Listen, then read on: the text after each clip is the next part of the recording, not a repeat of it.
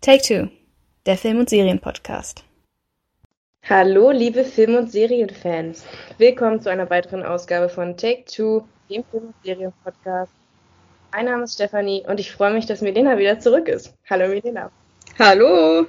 Bevor wir loslegen mit unserem Film, über den wir heute sprechen, Tor 4, Love and Thunder, würde ich dich gerne fragen, wie hat dir denn der letzte Podcast, die letzte Folge zu Stranger Things gefallen? Ja, ich fand ihn richtig mies. Da hat einfach irgendwas gefehlt. Ich, ich kann nicht genau sagen, was, aber irgendwas fehlte einfach. Was willst du denn sein? Gleichheit oder Freiheit? Ja, Brüderlichkeit ist ja jetzt leider schon besetzt. Das kann ich nicht mehr sein. Also ich möchte auf keinen Fall der Kümmel sein, das kann ich schon mal sagen. Bist du die Ente, der Elefant oder die Maus? Die Maus, Korn. Ich bin hier Main Event, obviously. Jetzt mal, mal, mal Spaß beiseite. Ich finde, äh, Raffi hat es echt gut gemacht. Also Raphael, falls du zuhörst, danke nochmal, dass du dich bereit erklärt hast, äh, mit mir über Stranger Things zu reden. Es war auch sehr passend, unsere erste Jubiläumsfolge, wenn man das sagen kann. Es war nämlich die zehnte Episode. Also mal gucken, ob wir demnächst wieder jemanden einladen, vielleicht zur 20. Episode. Mal sehen. Auf jeden Fall bin ich froh, dass du heute wieder dabei bist, Milena. Ja, ich möchte auch nochmal sagen, dass ich den Podcast natürlich sehr, sehr schön fand und wirklich sehr viel Spaß daran hatte. Und dass es eine sehr witzige Erfahrung ist, mal einen Podcast zu hören, wo ich nicht daran beteiligt war. Und ja, ich war sehr, ich war sehr stolz auf meine beiden kleinen Geschwister. Ich fand, ihr habt das beide sehr gut gemacht und habe mich gut unterhalten gefühlt. Und wenn euer, euer selbst erklärtes Ziel war ja, mich dazu zu bringen, Stranger Things zu gucken. Also ich habe jetzt auf jeden Fall sehr viel mehr Lust auf Stranger Things, als ich vorher hatte. Und ähm, ja, vielleicht kommt dann irgendwann nochmal der Podcast, wo ich dann auch meine Meinung über Stranger Things sagen kann, wenn ich es dann gesehen habe. Da wollte ich dich gerade fragen, ob wir dich äh, da vielleicht ein bisschen anschießen konnten. Ähm, Staffel 5 kommt ja noch, also genau. mal sehen. Vielleicht bin ich dann bei Staffel 5 am Start. So.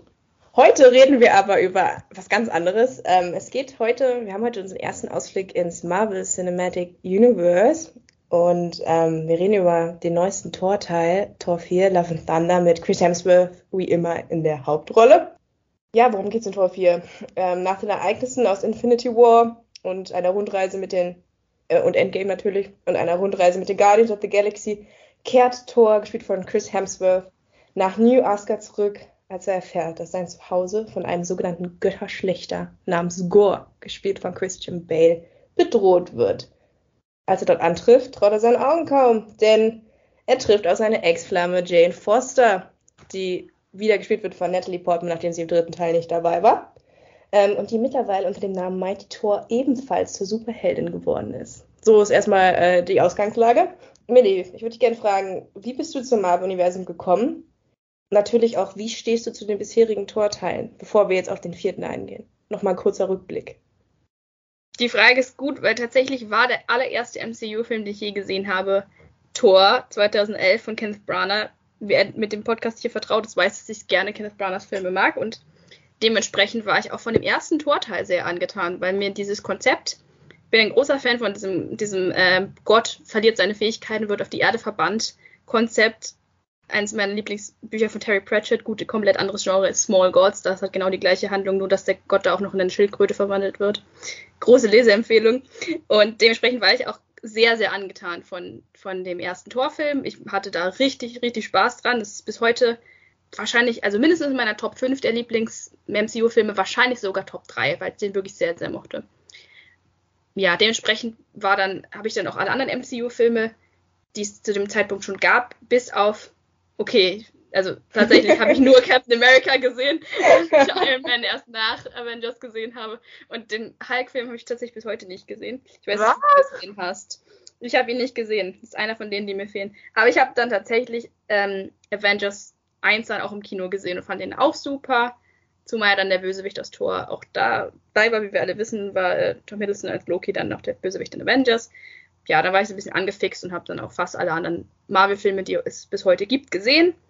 Und auch alle, alle Torfilme, das war ja dann der zweite Teil deiner Frage.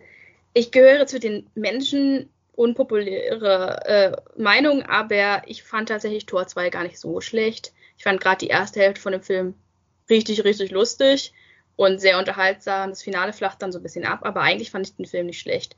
Und ähm, fand aber auch Ragnarök nicht so schlecht. Es scheint ja so ein bisschen, gibt es ja so zwei Lager, die Leute, die den alten Tor lieber mögen und die Leute, die den neuen Taika Waititi Tor lieber mögen. Ich mochte beides, ist halt sehr unterschiedlich. Eigentlich, das, das kann ich jetzt abschließend sagen, Thor ist nicht mein, mein Lieblings-Avenger. Ähm, mein Lieblings-Avenger ist, glaube ich, tatsächlich Captain America oder war mal Captain America. Aber Thor ist mein Lieblings, mein Lieblings-MCU unter Franchise, wenn man das so bezeichnen kann. Also mein Lieblings, meine Lieblingsreihe im MCU waren die Thor-Filme immer. Dementsprechend große Erwartungen an diesen Film. Ja, da kommen wir gleich drauf. Wie ging es denn dir? Wie hast du zum MCU gefunden und wie stehst du zu den Thor-Filmen?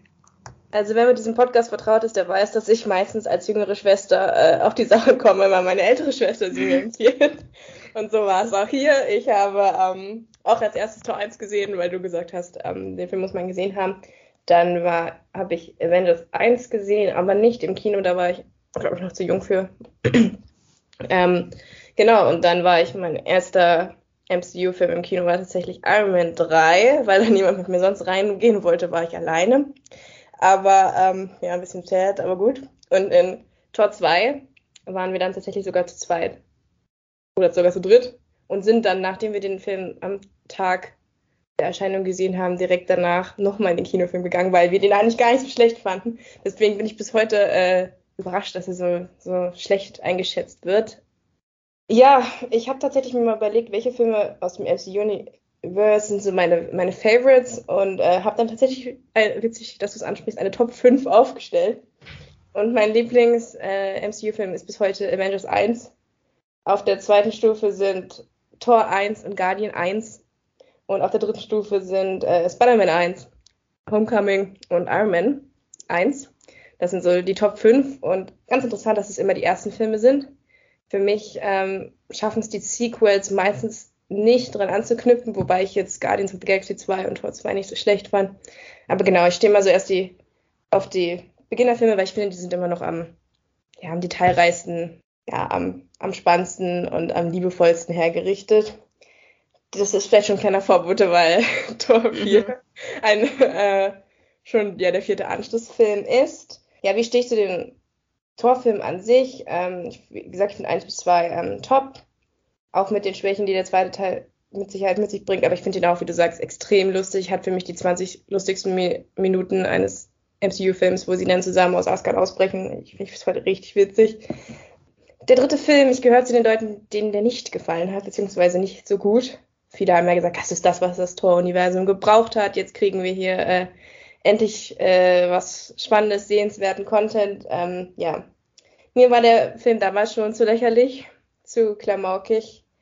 Ähm, mir waren die Farben auch zu quietschig und zu knallig. Ich mochte das in den ersten zwei Filmen, dass so ein Tor so satte, schöne Farben hatte, so dieses, dieses Märchenhafte, dann der Bifröst glitzert so, so leicht unscheinbar. Ich finde, äh, die ersten zwei Filme sehen auch einfach sehr schön aus und der dritte hat dann da einen ganz schönen Bruch drin vom Aussehen her und auch von der Tonalität her ist da natürlich ein absoluter ähm, Bruch drin. Ähm, ja, genau. Und Thor ist dann auch in Avengers aufgetaucht und ich muss auch da sagen, dass äh, im ersten Avengers am besten fand und in den hinteren Avenger fand ich ihn, ja, teilweise verkommt er dann halt auch zur Witzfigur. Ähm, Lieblingsfigur natürlich Loki, das muss man ja auch nochmal ansprechen. ähm, Tom Hiddleston äh, spielt die Rolle wirklich großartig. Und naja, was waren meine Erwartungen dann, als ich gehört habe, äh, Tor 4 kommt? Erstmal äh, Respekt an Chris Hemsworth, dass er es geschafft hat, als einziger einen vierten Teil äh, durchzubekommen. Aber ich hatte dann schon meine Bedenken, weil die Besetzung ja mit Ausnahme von äh, Chris Hemsworth und Natalie Portman, die jetzt eben zurückgekommen ist, komplett neu ist eigentlich. Also klar, es kommen ein paar Leute aus Ragnarök vor, aber so die Leute, die wir, die Charaktere, die wir im ersten Teil äh, mitbekommen haben, sind fast alle fort. Ähm, deswegen habe ich mir schon gedacht, Thor ohne Loki, ob das so, ob das so funktioniert. Und dazu kommt dann eben auch die, die Marvel-Müdigkeit. Ich fand jetzt alle letzten Projekte, mit Ausnahme von Wonder Vision, was wirklich hervorragend war, fand ich alle letzten Projekte, die ich gesehen habe, durchwachsen. Da hat mich nichts wirklich umgehauen. Deswegen hatte ich relativ niedrige Erwartungen. Ähm, ja. Was hast du denn dann gesagt, als du die Trailer gesehen hast, Milena? Also wie waren so deine Erwartungen und dann auch als du das erste Material bekommen hast? Hm, also wir unterscheiden uns schon in einer Hinsicht, die sehr wichtig ist für diesen Film, nämlich dass ich Guns N' Roses mag und du nicht. Das ist ein großer Vorteil, wenn man die, wenn man diesen Film sieht. Ähm, nein, Spaß beiseite. Also ich, ich war halt nicht überrascht. Es war halt wieder genau das gleiche wie auch, ähm, wie auch Ragnarök vom Look her. Und dementsprechend habe ich auch erwartet, dass wir praktisch Ragnarök 2 bekommen, beziehungsweise nochmal das gleiche. Und muss sagen, dass mein Enthusiasmus sich ein bisschen in Grenzen gehalten hat, weil ich fand einmal wirklich lustig, mal die Taika Waititi-Version von Thor zu sehen, auch wenn es nichts mehr mit dem alten zu tun hatte. Aber ich weiß jetzt nicht, ob ich unbedingt noch Nachschlag gebraucht hätte. Und naja, das, also die Trailer haben schon, fand ich, den Film sehr gut abgebildet. Was war denn deine Meinung? Ja, also die Trailer verhießen schon nichts Gutes für mich. Ähm, ja, ich weiß, ich habe mich sehr darüber gefreut, dass Jane zurückgekommen ist. Also, dass Natalie Portman gesagt hat, sie spielt doch noch mal einmal, vielleicht sogar noch mehrfach, ähm, die Rolle. Auf jeden Fall ist sie jetzt wieder da im MCU, nachdem sie acht Jahre nicht mehr zu sehen war, äh, nicht mehr in Erscheinung getreten ist. Da habe ich mich sehr darüber gefreut. Ähm, ansonsten sah, wie du schon gesagt hast, der Trailer komplett so aus wie äh, Ragnarök 3 und ich denke, da wir sind zwar noch nicht im Spoiler-Teil, der kommt dann erst nachher, aber ich denke, da kann man schon sagen, dass das dann auch der erste Eindruck relativ bestätigt wurde. Ne? Also es ist von der Tonalität her sehr ähnlich. Ähm, genau, dann lass uns mal vielleicht, ähm, bevor wir auf den Plot eingehen, ähm, auf, ja, soll man sagen, das Herzstück dieses Films eingehen, aber das ist ja eben doch schon die Rückkehr von Natalie Portman und ihr Zusammenspiel mit Chris Hemsworth. Wie würdest du die schauspielerische Leistung der beiden auch im Spiel miteinander einschätzen? Es sind beides großartige Schauspieler. Ich meine, gerade Natalie Portman ist eine Klasse für sich. Sie hat nicht umsonst einen Oscar. Und es ist immer für mich ein bisschen merkwürdig, wenn du dann so richtig, richtige Hochkaräter siehst, wie Natalie Portman oder jetzt halt auch Christian Bale in so einem Film. Ich frage mich dann immer so ein bisschen, ähm, haben die ja, nichts Besseres zu tun? Hätte man nicht auch jemand anderes ins Score-Kostüm stecken können? Muss es Christian Bale sein? Aber da kommen wir jetzt gleich noch drauf. Ich, ich mach's kurz, ich fand die beiden gut. Ich fand, die hatten schöne, schöne Chemie zusammen. Ähm, ich habe auch mich wirklich zurückerinnert gefühlt an den ersten Teil. Also ich habe das Gefühl, dass ich da, wenn, wenn die beiden zusammen waren, hatte ich das Gefühl, ich sehe die gleichen Charaktere wie im ersten Teil auch. Und das fand ich schön als Fan vom ersten Teil. Ja, hat mich einfach gefreut, dass, dass, ähm, dass Natalie Portman gesagt hat, sie macht nochmal. Fand ich super. Und also auch beeindruckend, dass sie beide sich das nochmal angetan haben, sich einfach diesen Body anzutrainieren. Also äh, wirklich, die müssen ja beide wirklich alles gegeben haben, dieses super, diese Superheldenoptik hinzukriegen. Da habe ich immer riesen Respekt vor, wenn ich das sehe, weil ich weiß, was Chris Hemsworth da, da leidet, um sich diese, diese Oberarme anzutrainieren. Ja, hat er sogar ein eigenes äh, Fitnessprogramm, für das er immer wirbt auf seiner Instagram-Seite. Ähm, anders schaffst du das vermutlich auch gar nicht. Da brauchst du sehr, musst du sehr diszipliniert sein, um dir diesen Body anzutrainieren. Und er kann ja nur von Hühnchen leben. Also ich finde das, find das vor allem faszinierend, wie halt Natalie Portman als Veganerin sich das antrainiert. Also es, es, scheint wohl auch möglich zu sein, als Veganer sich so einen Body anzutrainieren. Äh, ich weiß, danke. Ich weiß, dass, dass Chris Hemsworth auf jeden Fall nur von Hühnchen lebt und das tut mir ein bisschen leid für ihn. Das kann nicht gesund sein. Ja, ein Wort ähm, zu den beiden. Ich bin immer großer ähm, Chris Hemsworth-Fan. Ich finde, er kann sowohl die Comedy sehr gut spielen, als auch die ernsthaften Momente, weswegen ich ein bisschen enttäuscht war, dass wir relativ wenig ernsthafte Momente in diesem Film bekommen haben, weil er kann das Schauspielern. Ähm, aber an sich fand ich, ähm, fand ich ihn mehr das geliefert, was ihm das Drehbuch, äh, ja, was ihm das Drehbuch äh, vorgegeben hat. Vermutlich auch das, was ihn selber interessiert, weil ich glaube schon, dass er mehr Spaß daran hat, äh, an diesem klamaukigen Film. Er scheint da auf jeden Fall drin aufzugehen. Ähm, sein Zusammenspiel mit Natalie Portman fand ich auch immer sehr erheiternd. Ich fand es auch schön, dass wir mal, ähm, das kann man erwähnen, weil es relativ am Anfang des Films, dass wir auch mal eine Rückblende bekommen haben, wie sie so als Paar funktioniert haben. Ob dann jetzt der Enya hätte spielen müssen, das war eine Frage. Ähm, wo dieser Song dann auch gleich wieder ins Lächerliche ähm, gezogen würde. Aber an sich fand ich es schön, die beiden nochmal zusammen zu sehen, weil es ja schon ein bisschen merkwürdig war, wie sie plötzlich einfach aus dem MCU verschwunden ist und nie wieder erwähnt wurde. Genau, das hat mich sehr gefreut. Ähm, ja, mehr gibt es, glaube ich, nicht zu den beiden zu sagen. Sie spielen das, was, was sie spielen müssen. Kommen wir auf Christian Bale, der jetzt als Bösewicht gecast wurde und die Nachfolge von Kate Blanchett aus dem dritten Teil als Hela als Bösewicht damit antritt. Ähm, Christian Bale gilt ja als absoluter Charakterschauspieler. Was sagst du zu seiner, seiner Leistung? Ich glaube, die, die äh, Fähigkeit von Christian Bale stehen außer Frage. Der Mann muss niemandem mehr was beweisen. Und wie gesagt, ich habe es ja schon vorhin gesagt, ich fand es etwas irritierend, ihn da zu sehen, in, weil ich, ich schon damals tragisch fand, dass sie Christopher Eccleston gecastet haben als Malekith und ihn unter eine dicke Schicht Make-up gesteckt haben und ihn überhaupt nicht haben schauspielern lassen. Und ich hatte die Befürchtung, dass es halt bei Christian Bale exakt genauso laufen wird, Womit ich nicht gerechnet habe, ist, dass niemand Christian Bale gesagt hat, dass der Film eine Comedy ist. Christian Bale hat sein Herz rausgeschauspielert in diesem Film. Der hat alles gegeben. Und es war halt einfach ein, ein sehr interessanter Kontrast zu sehen, wie er wirklich da die Acting-Jobs rausholt. Und in der nächsten Szene siehst du halt, wie Chris Hemsworth flirtet mit seiner Waffe. Er nimmt halt, ähm, er übernimmt quasi das, was Tom Hiddleston immer machen musste in den, in den alten Filmen. Ähm, sie sind nicht ganz vergleichbar, aber ich finde, sie bringen beide so eine gewisse Tragik in, äh, eine gewisse Tragik zur, zur Handlung bei. Nur bei Tom Hiddleston und Ragnarök, ihm hat man gesagt, dass er was anderes spielen soll. er hat dann da schön mitgemacht, so in Ragnarök. Und diesmal hatte man schon das Gefühl, dass sie extrem aneinander vorbeispielen oder dass, keine Ahnung, der Film so äh, anhält, ähm, in dem Moment, wo Christian Bale dann mal so sein Ding macht und dann gehen wir wieder zur, zum Klamauk von Taika Waititi über. Ähm, es, gab auch, es gab auch diese eine Szene im Raumschiff, ich, ich will jetzt nicht in die Details gehen, weil wir keinen Spoiler machen wollen, aber ähm, ja, es geht um eine Szene mit Christian Bales Charakter Gore und einer Schlange. wo er ähm, so ein bisschen Joker-Tendenzen entwickelt und so leicht psychopathisch rüberkommt. Und ähm, das, das war, ich fand das enorm gut geschauspielert. Ich fand es sehr widerlich und sehr creepy. Aber dann am Ende muss er dann doch wieder in dieses, dieses 0815 Bösewicht-Ding rein. Und ich hatte mir das Gefühl, Christian Bale hat versucht, mehr aus diesem Charakter zu machen, als irgendjemand wollte. er hat also ist einfach ein bisschen übers Ziel hinausgeschossen, was ich schade finde, weil ich finde, Christian Bales Gore hätte einen eigenen Film verdient, wo ihm mehr Raum gegeben wird. Ja, generell hat man das Gefühl, hier ähm, werden so zwei beziehungsweise vielleicht sogar drei Filme abgespielt. Wir haben einerseits die lustige Liebeskomödie, dann haben wir äh, Christian Bale und äh, komplett aberwitziger Klamauk. Ähm, zu Christian Bale vielleicht noch einen Satz. Ähm, ich finde, die erste Szene sagt schon alles über den Film aus. Wir haben eine extrem, und das kann ich jetzt auch spoilern, weil es sind die ersten fünf Minuten.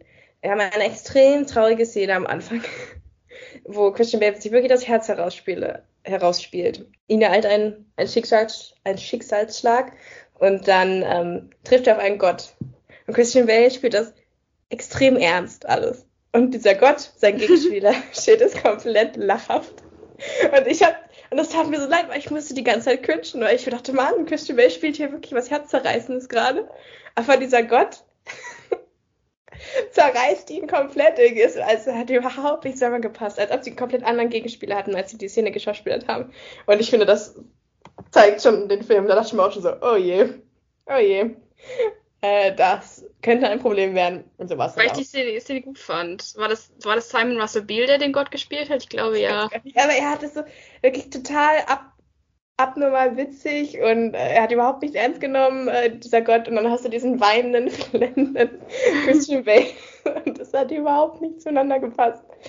Ähm, es hat schon den Ton für den Film gesetzt, in genau. gewissermaßen. Aber da wusste man sofort, was das für eine Art Film ist bei der Szene. Genau. Und dann können wir jetzt auf äh, das Gleichgewicht ähm, der Plotstränge vielleicht jetzt näher eingehen, wenn wir da eh schon sind. Ähm, ja, Nee, warte, das war nicht Simon Russell. Simon Russell hat Dionysus gespielt. Aber wer war, wer war denn der.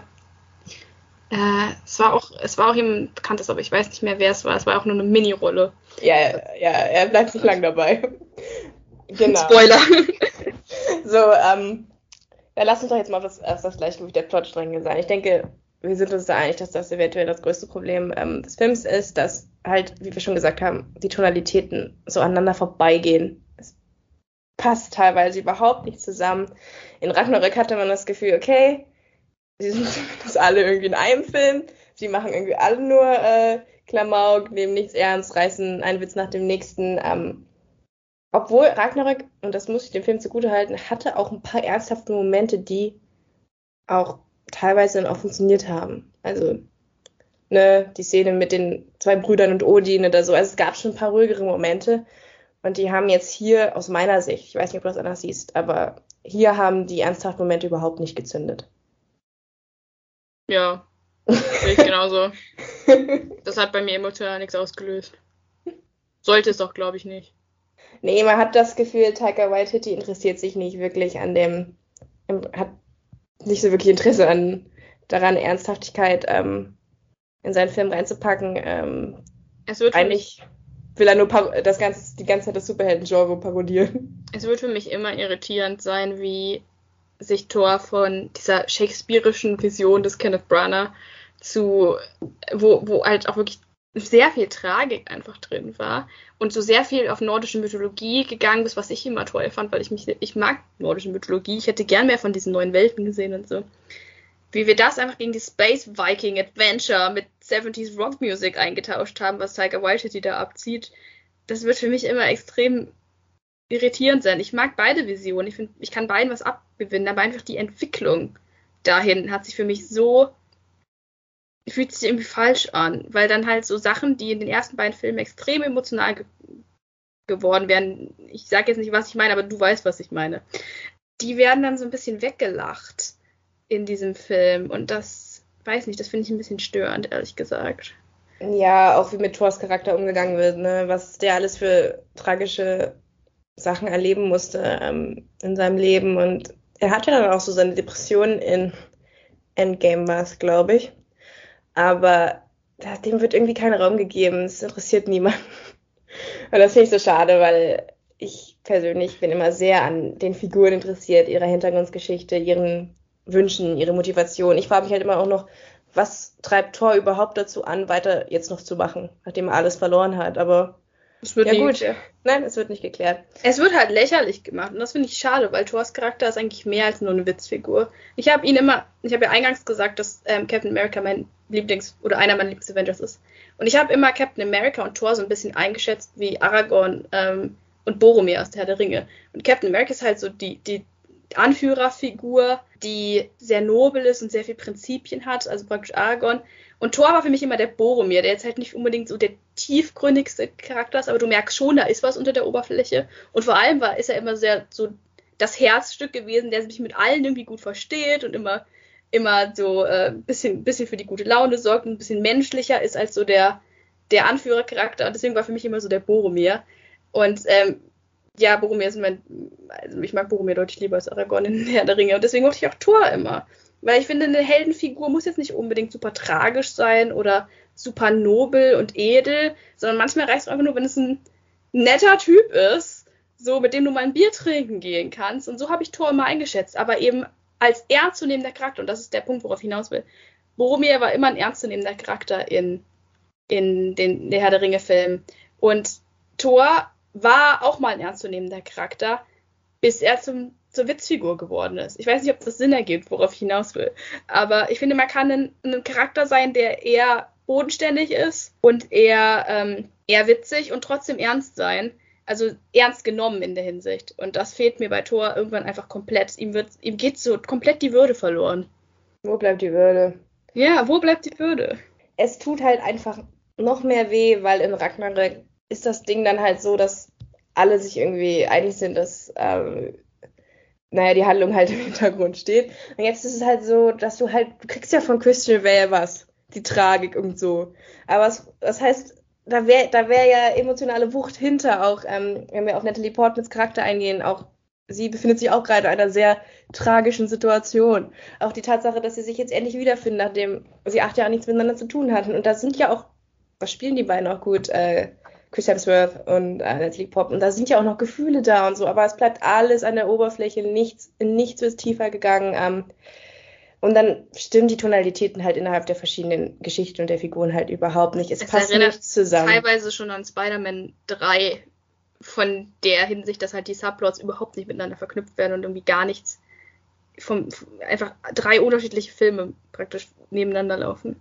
Ja, und nicht nur von der schauspielerischen Leistung her oder von der Tragik oder so, auch von anderen Dingen. Also, wenn wir zum Beispiel bei äh, Gore sind, ist immer alles schwarz die Farbe ist immer wie, als wäre sie ausgesaugt worden, äh, immer so Grautöne und so.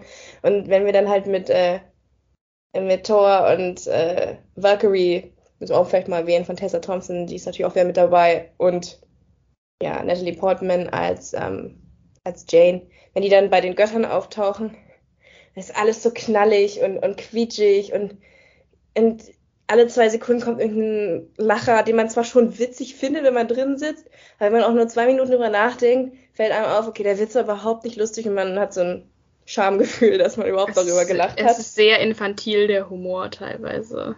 Ja, und vulgär. Und ich, mag, ich mag lieber hintergründigen Humor und wenn das dann, ja, und oft wird auch der gleiche Gag einfach wiederholt bis zum Abwinken, bis er dann wirklich überhaupt nicht mehr lustig ist. Ja. Aber ich finde halt auch, dass die Running Gags diesmal nicht so gut funktioniert haben wie in Ragnarök. Also wie gesagt, Ragnarök fand ich auch schon nicht gut, aber ich fand zum Beispiel, dass Korg in Ragnarök wirklich witzig war, so zum Beispiel. Und jetzt in diesem Film hier nervt er mich einfach nur.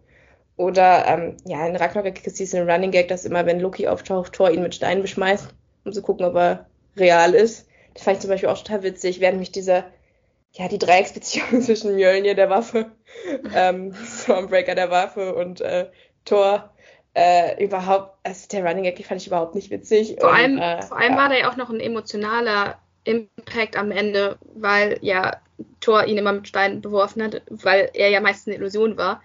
Und am Ende gab es dann halt die Szene, wo es Payoff gab. Ne? Es wurde nicht einfach so reingespielt, der Running Gag, sondern es, es sollte auf eine Szene am Ende hinausgehen, wo du dann Payoff gekriegt hast für diese ganzen anderen Witze, wo er dann halt einmal eben real existiert hat und das Ding dann gefangen hat. Deswegen hast du es, du wusstest am Ende, warum der Running Gag da war. Das war nicht einfach nur, um witzig zu sein. Und deswegen hast du ihn dir auch gemerkt. Ja? Und diesmal hast du ihn halt gemerkt, weil er furchtbar war. Ja. Also wir haben zum Beispiel, das, das soll ich nochmal verdeutlichen, bevor wir dann auch schon zum Spoilerteil kommen, weil man muss auch mal ganz Mhm. ehrlich sagen, der Film ist relativ kurz, es gibt nicht so viel zu über ihn zu sagen. Aber du hast diese Szene, wo äh, Thor mit seiner Waffe spricht, was auch schon komplett abgedreht klingt, und äh, dann ihr Bier anbietet und Bier über, über sie rüberkippt. Und zwei Sekunden später äh, taucht Jane auf und es gibt soll voll die emotionale Szene geben und es, es passt nicht zueinander. Und dann geht sofort wieder zu Valkyrie und Kork, die irgendwelche Witze reißen über. Also wirklich, sie, dieses ironische Brechen, was ja in Guardians teilweise echt gut funktioniert, das funktioniert hier gar nicht. Als ob du das Gefühl hast, okay, jetzt müsst ihr mit der Kamera vielleicht nochmal zwei Sekunden mehr auf der ernsthaften Szene bleiben, bevor sie sofort wieder ironisch brechen, ähm, bevor sie wieder irgendeinen Witz äh, reinweben. Aber tun sie nicht. Okay, lass uns dann vielleicht nochmal kurz über die Action reden, weil es gibt schon, dafür, dass der Film relativ kurz ist, ein paar gute Action-Szenen aus meiner Sicht. Ähm, da fällt mir als erstes die Szene auf, wo, kann ich ausspoilern, weil es auch relativ am Anfang ist und war auch schon im Trailer drin, wo Thor zum ersten Mal auf Jane trifft und sie hat jetzt dieses Mighty Thor äh, Kostüm und du hast diese Szene, wo, wo der Hammer zu, zu Thor über, rüberfliegt und dann zieht sie ihn zurück und sie wird zum ersten Mal als Mighty Thor revealed. Äh, ja, Auch das wird aber als Witz gespielt. Ja, natürlich. Aber das muss ich jetzt hier nicht mehr erwähnen. Alles wird als Witz gespielt. Und, Nichts davon soll ernst genommen werden. nein, nichts davon wird ernst genommen, aber es war zumindest ein ganz guter Superheldenauftritt. Und ähm, ja, die Kämpfe sind auch ganz okay. Ähm, es gibt eine Szene, wo sie ähm, in Schwarz-Weiß kämpfen, beziehungsweise es ist nicht ganz schwarz-weiß, weil einige Sachen sind dann auch noch in Farbe gehalten. Zum Beispiel ähm, haben sie dann so einen goldenen Blitz, das soll jetzt so die neue große Waffe sein und der ist dann auch wirklich Gold, während alle anderen, äh, ja, während der Rest des Bildes in Schwarz-Weiß gehalten ist. Und da gab es auch ein paar echt coole ähm, Fight-Scenes, ähm, Kampfszenen. Ja, die fand ich alle ganz gut. Ähm, natürlich tut keine der Kampfszenen weh. Also wenn ich mir da an äh, Captain America, ähm, Winter Soldier war es, glaube ich, erinnere, wo Immer noch einer der besten Filme im Genau. MCU. den hätte ich vielleicht auch noch aufziehen sollen in meiner Top 5. Egal, ich bin ja kein Captain-Fan, man merkt das, aber ähm, eigentlich ist es objektiv betrachtet, ist es ein wirklich guter Film. Und da tun Winter Soldier ist der beste Ja. Captain America Film. Ohne Zweifel. ja, auf jeden Fall. Und da tun die Faustschläge wirklich weh. Du zuckst zusammen, wenn, wenn da irgendwas äh, getroffen wird, wenn, wenn sie sich dann am Ende da gegenseitig verprügeln. Das ist natürlich hier nicht der Fall. Oder eine der besten Action-Szenen im Superheldenfilm ist immer noch der Kampf zwischen Green Goblin und Spider-Man im ersten Sam Raimi. Der ist brutal, der ist dreckig, der hat Impact.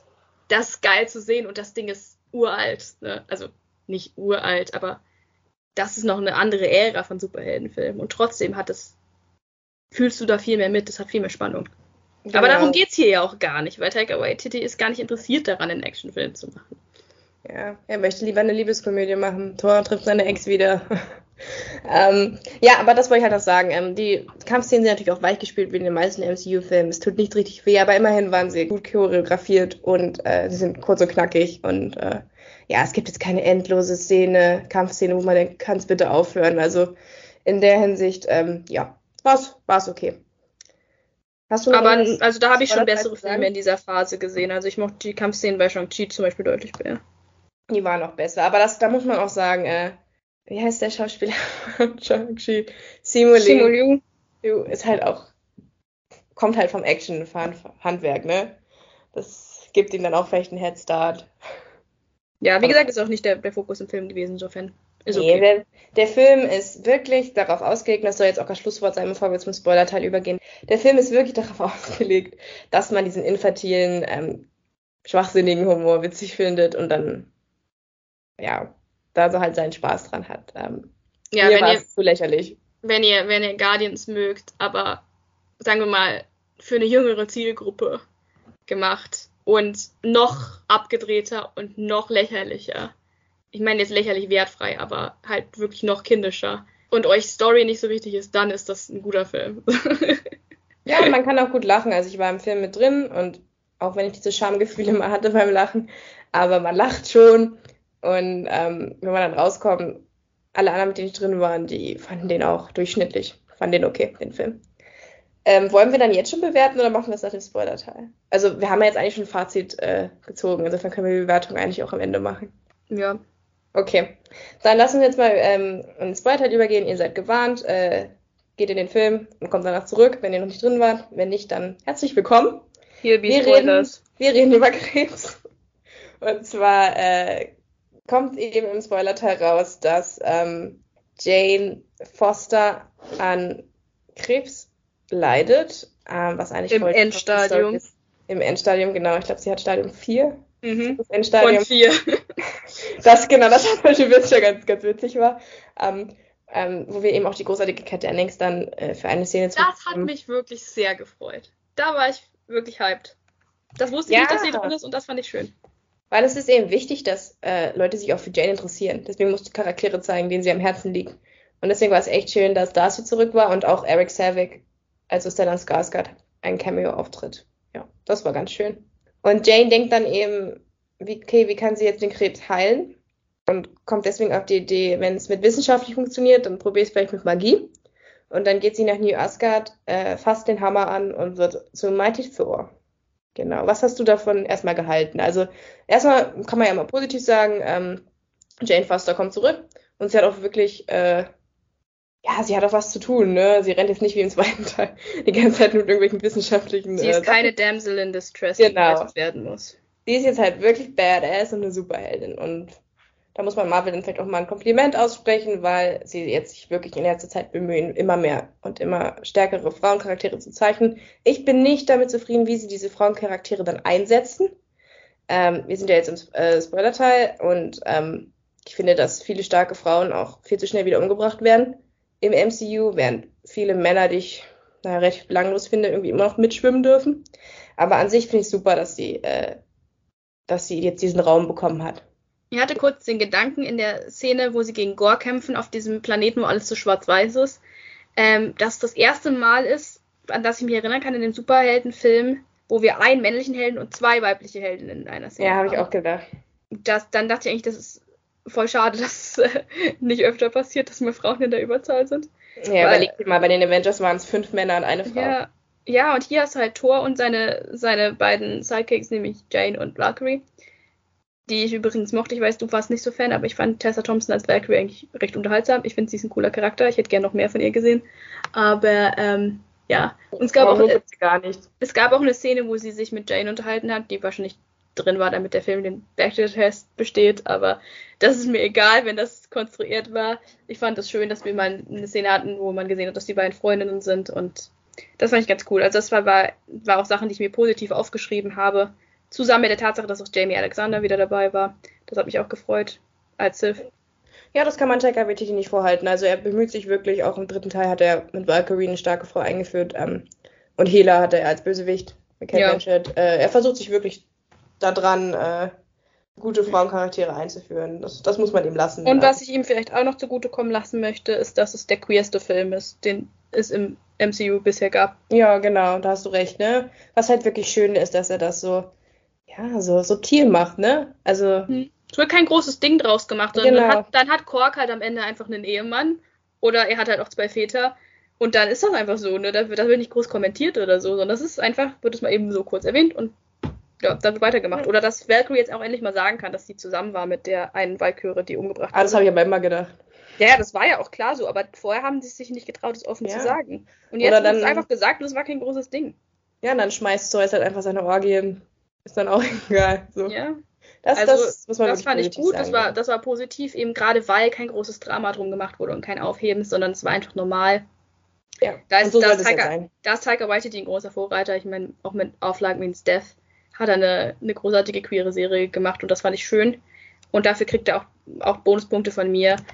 Ähm, viel mehr habe ich leider auch nicht mehr positiv zu sagen, aber das wollte ich kurz erwähnt haben, weil er, das, das hat er gemacht und ich habe das gesehen und ich habe das anerkannt, dass er es gemacht hat. Also wollte ich nur noch mal kurz erwähnen. Ja, ich fand es auch sehr cool. Übrigens ist das Mythologische auch. Ähm, ist das auch so, dass die Götter äh, verschiedene Liebhaber hatten? Also in Apollo zum Beispiel ist es auch so, dass er was mit Hyacinth hat oder so. Insofern finde ich, hat das auch gut gepasst bei den, bei den Göttern, ähm, das dann so subtil mit einzubauen, weil es ist halt auch einfach so, für alle, die das immer äh, ähm, abtun wollen, aber das gab es schon in der Mythologie, es gab es schon immer und äh, dementsprechend sollte es auch endlich in Filmen integriert werden ohne darum ein großes Drama zu machen. Ähm, vielleicht wollen wir noch mal kurz bei der Figur Zeus bleiben. Ich weiß nicht, ich weiß, gerade, ist da was zu, zu sagen, bevor wir dann noch mal auf die Auflösung des Films zurückkommen. Ja, also der Mittelteil, nachdem wir dann dieses ganze Jane hat Krebs-Ding und ähm, wird dann halt zu Mighty Thor verwandelt, warum auch immer. Es wird nie wirklich gesagt, wie sie dazu wird, aber okay. Sie wurde auserwählt. Das ist dann halt nicht so relevant, so, keine Ahnung, wird sie dann halt, warum auch immer, zu Mighty Thor. Kommen wir dann ja dann ja, wie sage ich das jetzt? Ich will halt nicht so negativ sein, aber ich finde halt dieses ganze, die ganze Aufbau von Superheldenfilmen ist halt immer gleich, ist immer Schema F. Wir müssen einen Bösewicht besiegen, deswegen brauchen wir große mächtige Waffe X und die findet man nur auf Planet Y. Deswegen gehen wir jetzt auf Planet Y und holen uns die Waffe, um das, es ist immer das Gleiche, wirklich. Und hier ist jetzt halt dieser, dieser Planet, wo halt die Götter leben. Es sind auch irgendwie nur, also überwiegend Erdengötter, was auch vom Worldbuilding her überhaupt keinen Sinn ergibt. Warum da jetzt die, dieser Planet irgendwie nur von Erdengöttern und dem einen random Gott, den Kork anbetet, bewohnt wird. ähm, und was mich auch gestört hat, ist, dass die, die den Vorsitz haben halt die griechischen Götter. So, also warum jetzt gerade die? Niemand weiß es. Keine Ahnung, kann man jetzt auch wieder sagen, warum sind die jetzt alle wieder weiß und die anderen Götter sind anscheinend nicht so wichtig, aber egal, da, da will ich jetzt nicht ein Fass aufmachen. Das ist in dem Film auch, glaube ich, nicht relevant. Aber, weil wir über Zeus reden wollten. Zeus wird gespielt von Russell Crowe. auch wieder ein großartiger Schauspieler, der einfach mal eben kurz was macht. So wie die Guardians in dem Film. Auch die Guardians. Ja, die haben wir nicht mal erwähnt, weil die so unwichtig sind. Ja? Ja, da wurde so ein großes Ding gar nichts. Und die dann gar nichts. Hast du halt einfach Chris Brad Bradley Cooper, Vin Diesel für 20. Für fünf Minuten. Ja. Die haben, die haben da sieht man mal, wie viel Geld Marvel hat, dass sie die einfach mal eben anheuern können. Und eben so kommt auch Russell Crowe für exakt eine Szene vorbei. Und Russell Crowe haben sie gesagt, was das Assignment war, weil Rusty Crowe nimmt es halt überhaupt nicht ernst. er kommt da an mit dem schlimmsten griechischen Fake-Akzent, den ich in meinem ganzen Leben je gehört habe. Meine Ohren I haben now. Ich habe es auf Englisch gesehen und meine Ohren haben geblutet.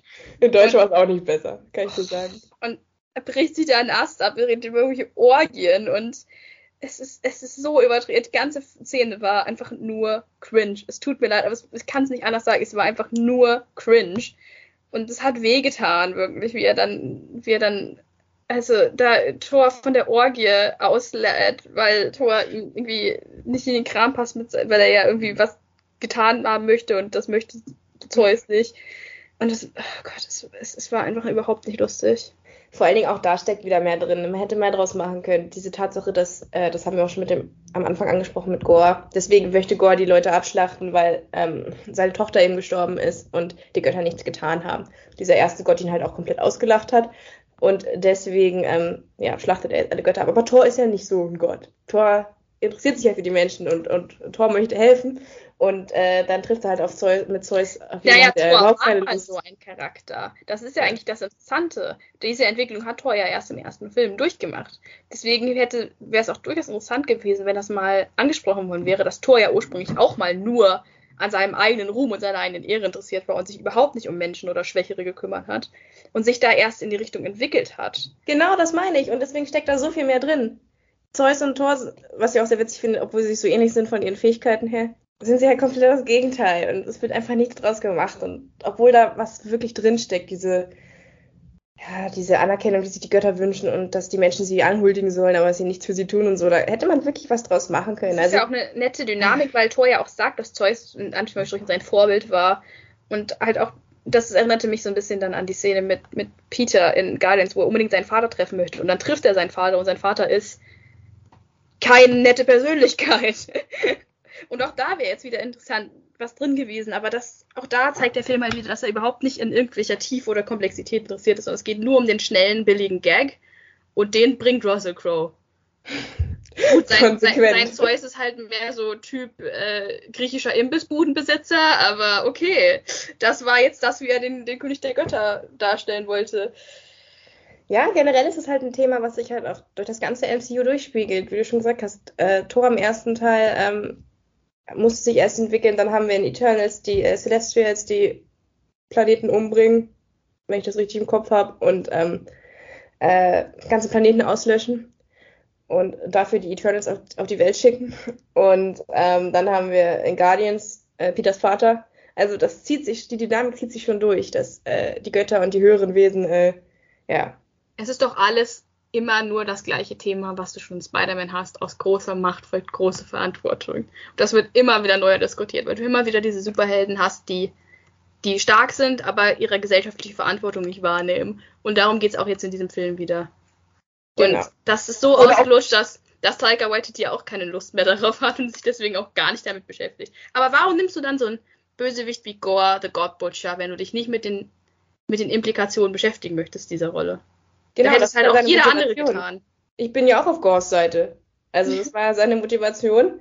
Da können wir ja vielleicht auch mal jetzt auf die Auflösung des Films ähm, übergehen. Mhm.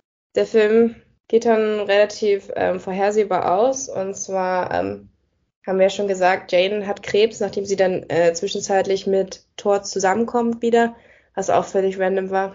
Das wurde nicht wirklich vorbereitet. Die nee. Szene war, hat auch leider überhaupt nicht, äh, ja, gehittet in irgendeiner Art und Weise, auf irgendeine Art und Weise emotional mich gepackt, dass die beiden jetzt sich jetzt nach acht Jahren wieder endlich zusammenkommen. Und ähm, ja, Thor ist auch nicht lange Glück vergönnt, denn die gute Jane stirbt dann nämlich am, am Krebs, nachdem sie, müssen wir vielleicht nochmal erklären, ähm, in dem Moment, immer wenn sie Mighty Thor, die Rolle von Mighty Thor annimmt und den Hammer aufhebt, dann äh, ist sie zwar für einen kurzen Zeitraum stärker und hat keine Schmerzen, aber zieht ihr halt auch ihre Lebenskraft. Und dann haben wir auch hier steckt wieder Emotionalität drin, die überhaupt nicht genutzt wird. Dann haben wir die Tatsache, dass sich Jane sozusagen entscheiden muss, rettet sie jetzt Thor, der sie gebeten hat, sie aus dem ganzen Ding rauszuhalten, aber offenbar alleine keine Chance hat und stirbt dann, weil es ziemlich klar ist von den Doktoren, dass sie, wenn sie noch einmal Mighty Thor äh, übernimmt, dass sie dann eben stirbt. Oder bleibt sie halt in ihrem Bett liegen und äh, lebt einen äh, weiteren Tag und sie entscheidet sich dann natürlich, weil sie eben Superheldin ist, dafür Tor zu retten und stirbt dann auch. Und diese ganze Entscheidung und alles, was Thor dadurch nämlich verliert, nämlich dass wieder eine wichtige Person in seinem Leben, ähm, fällt komplett flach. Auf der anderen Seite haben wir eben ähm, Tatsache, dass äh, Thor the God Butcher äh, am Ende dann was ist das für ein Ding, wo er auftaucht? Dieser Wunschboden. Heißt es ähm, Eternity oder so. Eternity, Infinity, irgendwie sowas. Genau, und da äh, wünscht er sich dann, dass er seine Tochter zurückkommt. Und dann ist quasi die ähm, Auflösung des Films, dass Thor sich dann der Tochter annimmt, weil auch Thor the God Butcher stirbt dann. Äh, Thor the God Butcher. Gore the God Butcher. Gore the God Butcher hat nämlich auch dieses, dieses Schwert, das Necro Sword, das auch genauso wie bei, bei, Thor, äh, bei Jane Mighty Thor seine Lebensenergie aussaugt. Das heißt, er stirbt auch. Die sterben zur gleichen Zeit, warum auch immer, auch das ist vollkommen random. Und dann bleibt eben Thor mit diesem Kind übrig. Genau, Thor adoptiert dann das Kind nachdem es ein einziges Mal vor einer Szene gab, wo irgendein Charakter gesagt hat, oh, Thor wäre so ein guter Vater, das ist doch gar kein Foreshadowing oder sowas. Nein. Und dann übernimmt er das Kind. Ja, was sagst du dazu? Also Thor als, als äh, Kind, find, äh, als Vater finde ich extrem süß, zumal es ja sein richtiges Kind war. Äh, hm. Es war ein kleines Hemsworth. Das fand ich extrem süß. Aber äh, ja, ansonsten, was sagst du dazu? Also ich habe äh, du hast noch einen Teil beim Showdown vergessen, den ich auch nicht gut fand, nämlich dass, äh, dass ein Plotpoint, den wir gar nicht erwähnt haben, der aber wichtig ist, weil es die ganze Handlung ist, ist, dass die Kinder aus Asgard entführt wurden. Ach so, ja, das fand und ich auch so lame. Der deswegen, Bösewicht entführt wieder irgendwelche Kinder. Der, der Bösewicht hat Kinder entführt, damit du weißt, dass er böse ist. Und äh, Valkyrie und die beiden Thoras müssen die Kinder retten. Und das Problem wird dann am Ende gelöst, weil der Bösewicht hat so eine Schattenarmee, weil es immer eine Schattenarmee oder irgendwas gibt, da äh, werden, er gibt dann einfach Thor diesen Kindern seine Superheldenfähigkeiten, überträgt die einfach mal kurz spontan auf diese Kinder und die Kinder kämpfen dann gegen die Schattenmonster, wo ich mir so denke, wenn Thor die Möglichkeit gehabt hätte, diese äh, Fähigkeiten zu haben oder Fähigkeiten an Leute zu übergeben, warum hat er das dann nicht mit irgendwelchen anderen Menschen gemacht? Wieso versucht er erst eine Armee von den, den griechischen Göttern zu holen, wenn er einfach irgendwelche Randos mit diesen Fähigkeiten hätte äh, ausstatten können? Statt, stattdessen nimmt er irgendwelche kleinen Kinder und die besiegen dann die Monster. Das fand ich, das war so ein riesiges Plothole. Und ähm, da fing es schon an, das fand ich schon schlecht. Weil ganz ehrlich, möchte ich keine Kinder sehen, die gegen Schattenmonster kämpfen. Und ähm, dann darfst dann, du Stranger Things gucken. Ich, es gibt Gründe, warum ich die Serie noch nie gesehen habe. Aber ähm, ja, und dann hast du halt das Ende, wo ähm, ja, Thor einfach spontan aufgibt und gar nicht mehr gegen Gore kämpft, weil er einfach denkt, okay, Gore macht das jetzt sowieso, der hat jetzt eh gewonnen, okay, ich gebe auf. Ich gehe jetzt lieber und kümmere mich um Jane. So, lass ihn mal machen, auch wenn er jetzt alle Götter auslöscht, ist mir egal, ich habe jetzt aufgegeben. Und dann kam halt das vorhersehbarste Ende überhaupt, weil die ganze Zeit während des Films, sobald es introduced wurde, dass es dieses, dieses Gottheit-Viech gibt, das einem Wünsche erfüllt, dachte ich mir so, ist es so offensichtlich, worauf hinausläuft. Natürlich würde er Ende nicht alle Götter auflösen. Natürlich würde er einfach sagen, okay, ich hätte gerne meine Tochter zurück, weil das ist seine einzige Motivation. Er ist sauer, dass seine Tochter gestorben ist. Und dementsprechend war das auch für mich überhaupt keine Überraschung. Das wurde dann als der große Plot-Twist aufgebaut. So, oh mein Gott, Gore will gar nicht, dass die, die Götter aussterben. Gore möchte einfach nur sein Kind zurück. So, es war doch so offensichtlich. Natürlich will er sein Kind zurück. Was hat er denn davon, wenn alle Götter sterben? Das hat sowieso noch nie Sinn ergeben als Motivation. Und genau so ist es dann auch. Und dann stirbt, stirbt natürlich noch Conveniently. Und Jane geht dann am Ende in, der Nachszene, das kann ich auch noch kurz erwähnen, wird dann in Valhalla aufgenommen. Da sehen wir dann noch mal kurz Idris Elba als Heimdall, was ich irgendwie nett fand. Was aber auch wieder ein riesen Plothole war, weil ähm, vorher explizit gesagt wurde, dass Menschen, die nicht in der Schlacht sterben, nicht nach Valhalla kommen und Jane ja, ist stirbt. Und trotzdem kommt sie nach Valhalla. Auch da Inconsistency. Ja, ich glaube, man hat jetzt rausgehört, dass ich mit dem Showdown überhaupt nicht zufrieden war und dass ich den extrem lame fand. Ich fand, er hat mich auch überhaupt nicht mitgenommen oder in irgendeiner Art und Weise äh, gepackt. Es gab auch für mich, sorry, dass ich unterbreche, es gab für mich auch nicht genug Platz zwischen dem Kampf auf diesem Planeten gegen Gore und äh, dann, dann geht es, dann wird Valkyrie verwundet und Jane auch und dann gehen sie nochmal kurz zurück und er lädt die beiden ab und dann geht es schon wieder in die nächste Kampfszene. Da war es für mich auch zu wenig Platz dazwischen. Zwischen dem Höhepunkt und dem Final Showdown passierte gar nichts. Also einfach nur zwei Confrontations mit dem Bösewicht hintereinander, ohne irgendwie, eine, dass da irgendwie groß was dazwischen gekommen wäre. Und da sieht man ja doch, dass der Film recht kurz ist. Ja, aber generell, das ist ganz gut, dass du es ansprichst, weil du sagst, es ist immer das gleiche Schema, was ich ab, abspulen. Natürlich ist es immer das gleiche Schema. Es gibt eine Bedrohung und am Ende äh, und der Held kämpft dagegen, zwischenzeitlich holt er sich noch irgendeinen Gegenstand, ähm, mit dem er sich den Vorteil verschafft und am Ende gewinnen sie. Das ist, das ist die Definition eines Superhelden-Genres. Aber es gibt halt Filme, die das deutlich besser machen. Und ich hatte irgendwie das Gefühl, der Film hat in der Mitte nichts zu erzählen. So, weil du es gerade halt nochmal angesprochen hast, dass dazwischen auch null Zeit vergeht, weil sie hatten halt auch einfach keinen Erzählstoff. Da war nichts, was irgendwie noch ähm, den ähm, finalen Showdown nach hinten geschoben hätte. Weil es gab einfach nichts. So, also, keine Ahnung, in Ragnarök muss, muss Thor sich dann erstmal befreien trifft dann auch den Hulk, dann muss er, muss er den Hulk irgendwie. Äh, das ist der Planet, der hier jetzt die Götter sind. Das war halt da der Grandmaster und sein. Genau. Aber trotzdem hatte der irgendwie mehr Inhalt, der Film.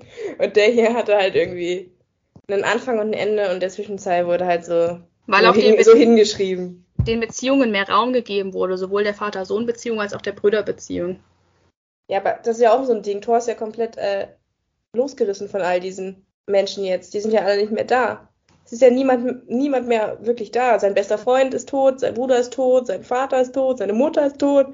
Da seht ihr erst einmal, jetzt ist auch noch seine, seine, seine große Liebe tot, da seht ihr erst einmal, was für, was für ein furchtbares Leben. Sein äh, Auge, äh, sein Heimatplanet. Genau, sein Heimatplanet wurde auch noch ausgerottet. Deswegen, es funktioniert Tor halt einfach auch nicht ohne die anderen Charaktere so. Ist. Ja, weil auch Kenneth Branagh das von Anfang an so ein bisschen als shakespearische Familientragödie angedeutet hat. Und Thor lebt von der Beziehung zwischen dem Hauptcharakter und Loki und Odin und all den anderen Leuten und von mir aus auch und Jane. Aber ähm, ja, Thor als Charakter allein ist jetzt nicht so wahnsinnig interessant. Die wenigsten Charaktere funktionieren komplett ohne andere Charaktere. Und da, da kannst du einfach so einen Charakter wie Loki nicht gut ersetzen. Weil das war einfach das war einfach interessant. Das war komplex, diese Geschichte zwischen den beiden Brüdern. Es war zwar aus King Lear geklaut, aber egal. Was für Shakespeare funktioniert, das funktioniert für Thor auch. Und seit das alles weg ist, gibt es einfach keinen guten Ersatz, weil Quark, Entschuldigung, aber Quark kann das nicht leisten. Nein, und umgekehrt, also ich gehöre auch zu den Kritikern der Loki-Serie. Auch Loki alleine fulfillt aus meiner Sicht überhaupt nicht. Gut, da haben sie zwar ein paar interessantere Charaktere zugeschrieben, aber es bleibt dabei, dass das Spannendste an dem Franchise, aus meiner Sicht zumindest, ähm, nicht, äh, ja, also aus meiner Sicht war es spannendste die Brüder, ne? Nicht das, was mir heute geboten wird. Ich kann nicht mal sagen, was mir geboten wird. Ich habe gerade echt nachgedacht. Aber mir fällt nicht ein, wofür Deswegen dieser Film steht. Für mich waren auch die best, der beste Teil des Films waren die letzten fünf Minuten, wo du Thor mit seiner kleinen Tochter, Adoptivtochter gesehen hast. Weil ähm, da hast du das erste Mal das Gefühl, dass Thor so ein bisschen einen Heilungsprozess hat, weil er so viel verloren hat. Seine ganze Familie ist tot, seine große Liebe ist tot. Und jetzt hat er endlich mal jemanden, um den er sich kümmern kann, jemand, für den er da sein kann, weil er hat ja auch noch seine Lebensbestimmung verloren in dem Moment, wo er seine Krone an Valkyrie abgetreten hat. Auch das hat er nicht mehr. Auch die Guardians sind jetzt wieder weg. Er hat eigentlich gar keinen Lebensinhalt mehr. Wir wissen gar nicht, wofür er eigentlich kämpft. Und jetzt hat er tatsächlich mal jemand, um den er sich kümmern kann. Und es war auch irgendwie sehr, sehr cute, die beiden dann zusammen zu sehen. Und da hatte ich zum ersten Mal das Gefühl, dass mein Herz so ein bisschen erwärmt wurde und ich ein bisschen invested war. Und dachte mir so, oh, okay, das finde ich jetzt irgendwie, ja, das, das finde ich jetzt schön. Das spricht mich irgendwie an. Und es war irgendwie lustig, Thor in dieser Vaterrolle zu sehen. Und ich hätte, glaube ich, lieber einen Film gesehen, wie zum Beispiel die Obi-Wan Kenobi-Serie, wo du halt diesen Helden und das Kind hast. Ist auch ausgelutscht, aber es funktioniert halt auch. Das hätte ich irgendwie besser gefunden, wenn das der Film gewesen wäre, als ähm, der Film, den wir dann tatsächlich gekriegt haben.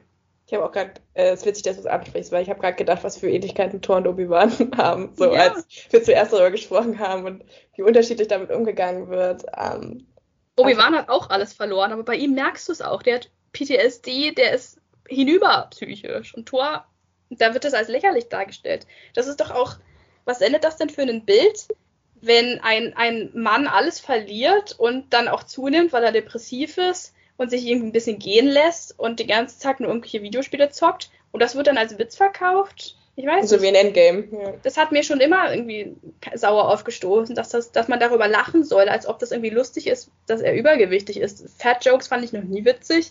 Und dann auch noch mit diesem tragischen Hintergrund hat es für mich noch nie als Witz funktioniert. Was auch übrigens nicht funktioniert hat, waren diese schreiende Ziegen. Aber das wollte ich nur mal kurz loswerden, weil mich die genervt haben. Es ist so billig. Einfach. Sorry, ich habe gerade meine eigene Argumentation untergraben, indem ich noch diese Ziegen reinbringen musste. Aber bevor der Podcast zu Ende ging, wollte ich die nochmal erwähnen, weil ich die so nervig fand. Ja, also was ich noch positiv sagen kann, ich fand das auch eine schöne Sache mit ähm, mit der Tochter, weil jetzt habe ich auch wieder ein bisschen Perspektive, falls es noch einen Tor 5 Teil geben soll, dann bitte bringt mir Loki zurück. Und dann sitten die zwei Brüder dieses, dieses Kind, da kann ich gut mit leben, da hätte ich mehr Spaß dran an dem, was ich jetzt hier gesehen habe. Ähm, was ich, wie gesagt, ganz süß fand, war, dass Thor beziehungsweise Chris Hemsworth seine mehr oder weniger seine ganze Familie äh, untergebracht hat in irgendwelchen Rollen. Ähm, ja. Elsa Fataki war dabei. Äh, seine Frau. Als, genau, als seine ehemalige Liebe, dann hat, spielt sein Bruder ihn in, also Thor in, in diesem äh, Theaterstück, was diesmal auch leider nicht so lustig war wie beim letzten Mal. Beim letzten Mal hat das auch nur funktioniert, weil Anthony Hopkins die ganze Zeit dazu geschauspielert hat. oh mein Gott, Anthony Hopkins hat. fehlt so sehr in ja. diesem Film. Und ja, auf jeden Fall. Und ähm, genau am Ende, die Tochter ist halt auch äh, seine Tochter. Deswegen fand ich ganz süß, dass er mehr wegen seine ganze Familie irgendwie untergebracht hat. Aber ja. Es ist ja auch sein Projekt. Sonst gäbe es auch keine vier Filme davon, wenn nicht Chris Hemsworth sich so da reingehängt hätte. Ja. Und gesagt hätte, er macht da nochmal mit. Inzwischen geben sie ihm ja auch mehr oder weniger Freiraum. Er hat ja damals gesagt, was tragisch ist, nicht so sein Ding, er möchte lieber was Lustiges machen. Und ähm, Aber das. Nicht so, Chris, das musst du doch aussehen. ich weiß nicht, vielleicht hat Chris einfach einen anderen Sinn für Humor als wir. Na gut. Okay, ich würde sagen, es ist alles gesagt, was es zu diesem Film zu sagen geht. Äh, ist zwar für unsere Version. Ja, nachdem ich noch kurz erwähnen konnte, dass die schreienden Ziegen extrem nervig sind, bin ich jetzt auch glücklich. Ja, lass uns doch jetzt mal einen Ausblick geben. Ich meine, was kann denn da noch für die Rolle Thor kommen? So. Glaubst du, das war jetzt das Ende? Hat er noch eine Zukunft im MCU? Das ist jetzt harsch, aber ich hätte noch nicht mal diesen Film gebraucht. Ich glaube, die Sache war einfach erzählt inzwischen. Ähm, also, das können wir festhalten, wenn noch mal ein Torfilm kommt, dann brauchen wir einen neuen Regisseur. aus meiner Sicht. Da muss Ja. ein Wechsel passieren.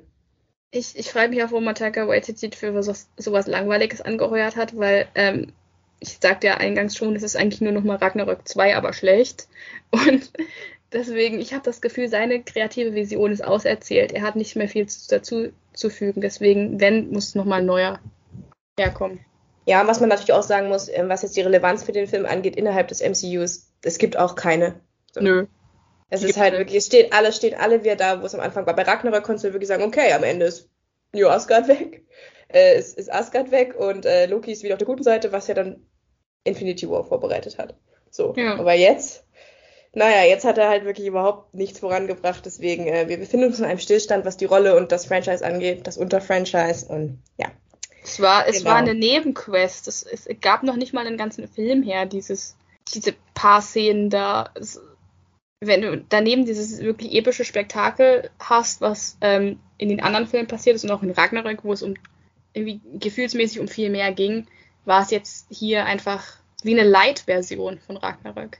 Es, war substanzlos irgendwie, fand ich. Ja, es hatte keine Konsequenz, keine Relevanz, äh, kein Inhalt, komplett inhaltslos. Ähm, was aus meiner Sicht auch ein Trend im MCU ist. Also ich habe ja schon eingangs gesagt, dass ich die letzten Projekte alle nicht so doll fand, mit Ausnahme von WandaVision, aber weil WandaVision halt unglaublich kreativ war. Das kann man halt von den restlichen Sachen, die in letzter Zeit so rauskommen sind, leider nicht sagen. Ähm, auch wenn ich jetzt schon wieder höre, dass 13 neue Sachen vor zwei Tagen von Marvel angekündigt wurde, da finde ich, dass die Qualität immer mehr runtergeht und es immer mehr halt und auch Quantität geht. Ähm, ja, mal sehen, ob Black Panther dann ähm, mich wieder ein bisschen mehr aus meiner Marvel-Müdigkeit rausholt. Aber das muss auf jeden Fall schon mal ein anderer, äh, ein anderer, muss, da muss auf jeden Fall schon mal eine andere Tonalität an den Tag gelegt werden. Es kann, halt nicht, es kann halt nicht mehr nur noch Superheldenfilme um der Superheldenfilme gemacht werden, weil äh, es gibt nur so viele Male, wie ein normaler Mensch dieses Genre sich angucken kann, wenn es immer nur das gleiche ist. Und ich als jemand, der jetzt nie der riesen Superheldenfilm äh, war, habe das immer eher geguckt wegen der anderen Sachen, die halt auch noch drin waren. Und habe halt auch Thor damals, wie gesagt, geguckt, weil ich halt die Story interessant fand und weil ich die Mythologie interessant fand und das Setting und jetzt nicht unbedingt, weil ich wieder sehen möchte, wie er gegen irgendwelche Aliens kämpft. Und da muss einfach was, was Frisches noch mit reinkommen. Und ich fand auch immer, die besten MCU-Filme waren immer die, die so ein bisschen darüber hinausgegangen sind, die nicht nur einfach alles nach Schema F gemacht haben, die äh, eine neue Vision reingebracht haben. Ich bin, das hat, das ist jetzt vielleicht überraschend, weil ich diesen Film jetzt ein bisschen runtergemacht habe, aber ich liebe zum Beispiel die Guardians-Filme, weil ich die wirklich kreativ finde. Und ich fand, James Gunn hat da wirklich was aufgezogen, was neu war und was kreativ war. Und hat da wirklich aus so einer absoluten Nulltruppe, die keiner gekannt hat, wirklich Gold gemacht. Und sowas bräuchte, also wenn Thor nochmal irgendwas machen will, braucht er halt auch eine komplette, ein komplettes Revamp. Nochmal irgendwas Neues, was dem, diesem Charakter, der wirklich schon alles erlebt und alles verloren und irgendwie alles gemacht hat, nochmal was Neues abgewinnt, wo nochmal eine neue Facette gezeigt wird einfach von dem. Sonst begrabt ihn, weil er hat einfach nichts mehr zu geben. Das Nee, klingt harsch, aber es ist so. Wirklich. Und das gilt auch für viele andere Marvel-Projekte aus, aus meiner Sicht. Ähm, das ist einfach alles viel zu viel. Da muss, man muss wieder mehr Kreativität rein, ein bisschen runterschrauben, lieber sich auf ein paar Projekte konzentrieren, die dann auch wirklich gut machen, weil ich schaue die Serie nicht mehr. Das kann, kann ich dir ganz ehrlich sagen. Mich haben sie verloren. Ähm, und ich bin, glaube ich, nicht die Einzige. Also, Meinst du jetzt die Hoffe ich. Torreihe oder? ja, nicht nur die Torreihe generell. Also, Tor 5 sehe ich mich jetzt auch nicht unbedingt. Ich glaube nicht ernsthaft, dass Tor 5 kommen wird, aber Ja, Ja. aber er wird ja auch, es, es stand drin, Thor kommt zurück und ähm, das spricht ja dafür, dass er in irgendeiner Art und Weise nochmal auftaucht. Und dann will ich bitte nicht den Tiger White Tor sehen, sondern irgendwas anderes bitte. Über die Nachsehen haben wir jetzt eigentlich auch schon gesprochen, oder? Ja, also eine war halt mit Valhalla und im anderen hat man nochmal Russell Crowe's Zeus gesehen, der Charakter, den ich auf jeden Fall gerne nochmal wiedersehen möchte. Ja. Und selbst, ähm, genau, der ist dann plötzlich, plötzlich soll wie ein ernsthafter Charakter sein und möchte jetzt Tor auslöschen und ähm, Mhm. ja, jetzt soll Herkules da irgendwie eingreifen, das ist dann vielleicht die Handlung von Tor 5. Aber bis das dann kommt, dauert es auch wieder Jahre. Also vergesst am besten die, vergesst Zeus und Herkules, das spielt jetzt eh noch keine Rolle. Früher haben die Nachsehen noch auf den nächsten Tor, äh, auf den nächsten Film hingewiesen. Tja. Was ist überhaupt der nächste Film? Na, Black Panther habe ich ja schon angeteased. Aber damit hat es ja überhaupt keinen Zusammenhang. Nein, natürlich nicht. Das wird auch nicht mehr so gemacht. Jetzt werden neue Projekte vorbereitet. Früher wurden der nächste Film angeteased. Aber jetzt gehen die Leute so in die Filme schon. Dementsprechend müssen sie das nicht mehr machen. Also, ja. Ich habe das Gefühl, es fasert immer mehr aus. Vielleicht sollten wir einfach ein bisschen entschlacken und sich wieder auf das Wesentliche konzentrieren. Also ich brauche keinen Herkules-Film, das sage ich jetzt schon. Nee, und ich habe auch generell das Gefühl, dass ähm, sie seit Endgame keine Ahnung mehr haben, worauf sie drin hinarbeiten. Das ist ein generelles Marvel-Problem. Ähm, vorher hattest du halt stringent diese Erzählung, irgendwann kommt halt der Mega-Showdown zu, über Thanos. Ja, und jetzt dachtest du halt, es geht irgendwie in Richtung Multiverse, aber irgendwie funktioniert das auch nicht. Sie haben wahrscheinlich gedacht, dass sie nie so weit kommen werden. Ist ja auch Wahnsinn, dass sie so viele Filme inzwischen haben, dass sie vier Avengers-Filme gemacht haben. Black Panther ist der 30. jetzt. 30 Filme. Und die ganzen Serien. Ja, aber überleg dir mal, die sind erst seit zehn Jahren unterwegs. Also die ersten zwei Jahre, die ersten Jahre haben sie immer nur so zwei Filme rausgebracht pro Jahr, was auch völlig reicht. Und jetzt sind sie bei drei bis vier Filmen. Das oh, wird ja. irgendwann zur Übersättigung führen. Das tut es ja jetzt schon. Ja, also bei mir ist es so. Okay, dann gib mal deine äh, Bewertung für ähm, Tor ab. Du zuerst, Tor 4. Ja, ich habe jetzt, jetzt viel runtergemacht tatsächlich, weil es immer leichter ist, Sachen zu kritisieren, als zu sagen, was man gut fand. Ähm, tatsächlich fand ich ihn jetzt nicht so schrecklich, weil ich auch nicht so hohe Erwartungen hatte tatsächlich. Ich bin halt da jetzt nicht rangegangen und habe erwartet, den Superfilm zu sehen. Deswegen würde ich ihn jetzt bei ungefähr vier von zehn einschätzen. Es war Popcorn-Kino halt, so wie ich es auch erwartet habe. Kein kompletter Totalausfall, aber vier eher mit Tendenz nach unten hat mich wirklich nie vom Hocker gerissen. An der Stelle ganz gut, dass du wieder auf die 10er-Skala umgeswitcht bist, weil mir fällt gerade ein, dass du bei Stranger Things äh, nur auf 5 Sternen. Ähm, ich weiß, das ist mir ja, aufgefallen. Genau, das tut mir nochmal leid an der Stelle. Also Raff und ich werden Ich glaube, die Menschen können umrechnen. Genau, insofern. Kriegen das hin. So, aber jetzt sind wir wieder auf der 10er-Skala, nur dass meine Bewertung jetzt hier nicht falsch verstanden wird, die ich ausspreche. und zwar gebe ich dem Film 2,5 von 10. Aber sehr großzügig, dass du noch einen halben Stern rangehängt hast. ich fand ihn inhaltslos, faul, ideenlos. Welche schönen Adjektive habe ich mir noch aufgeschrieben? Lieblos, überdreht, zusammenhangslos. Whitey hatte kein Interesse an der Handlung oder an den Figuren. Genau, das ist mein, ähm, mein Fazit. Ich fand ihn wirklich unterirdisch und ich hatte schon geringe Erwartungen, aber es ist einfach kein Film, den ich mir nochmal anschaue. Warum sollte ich? Er hat überhaupt keinen Mehrwert für mich. Was hättest du eigentlich Ragnarök gegeben, jetzt zum Vergleich, damit man das einschätzen kann? Ja, Ragnarök war für mich so ein Mehrfilm, so vier, fünf. Okay, also das, was bei mir Love and Thunder ist, war bei genau. dir schon Ragnarök. Na gut, dann konnte es nur schlechter werden, weil Ragnarök hätte ich jetzt zum Beispiel noch so sechs oder sechseinhalb gegeben, weil den fand ich auch schon an einigen Stellen ein bisschen unter die Gürtellinie, aber den, den gucke ich mir gerne öfters nochmal an. Da ja, der hat auch, der, der hat auch mehr Futter. Der ja, da ist noch mehr, da sind noch mehr Nuancen, die man sehen kann. Hier, da ist das halt wirklich das, das, das filmische Äquivalent eines, eines Happy Meals. Schnell gegessen, nicht lange Magen, aber überhaupt keine Nährstoffe. das, ist, das ist eine super Metapher. Ähm, ich habe auch noch ähm, von David Rooney äh, von The Hollywood äh, da habe ich tatsächlich ein Zitat mitgebracht, was ich hier zitieren möchte, ähm, was ich finde, was dem Film perfekt zusammenpasst. Äh, fasst und er sagt, bis zu seinem sentimentalen Ende, das auf Sweet Child und Mine zugeschnitten scheint, fühlt sich der Film gewichtslos, leichtfertig und schnell zu vergessen an und sorgt weder für Liebe noch für Donner. Und da hat er absolut recht. Besser kann ich es nicht beschreiben. Ich habe weder Liebe noch Donner gefühlt und ähm, ja. Genau, dann mal schauen, ob wir über Black Panther reden.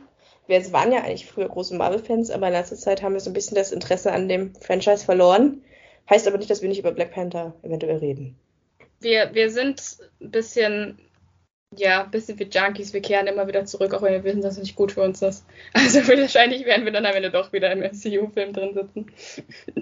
Wir hoffen, ihr werdet zu Junkies von unserem Podcast. Vielleicht nicht ganz so extrem. Wir hoffen, wir sind kein Happy Meal. Und äh, genau, dann lasst uns doch ein Abonnement da. Und äh, wir sehen uns dann, beziehungsweise hören uns Schreibt uns auch Mal. gerne, wenn ihr Wünsche habt, welche MCU-Filme wir ähm, besprechen sollen. Wir werden sicherlich nicht alle schaffen, aber wenn es welche gibt, für den ihr gerne einen Podcast hören möchtet, sagt Bescheid. Dann bis zum nächsten Mal. Vielen Dank fürs Zuhören. Das war's schon wieder mit unserer aktuellen Folge. Take Two ist ein Podcast, der über Acast vertrieben wird. Das Logo wurde mit der App Logopit Plus designt. Die Klappe im Intro und Outro stammt von der Website freesound.org. Unser Content wurde mit Hilfe des Programms Audacity geschnitten und überarbeitet.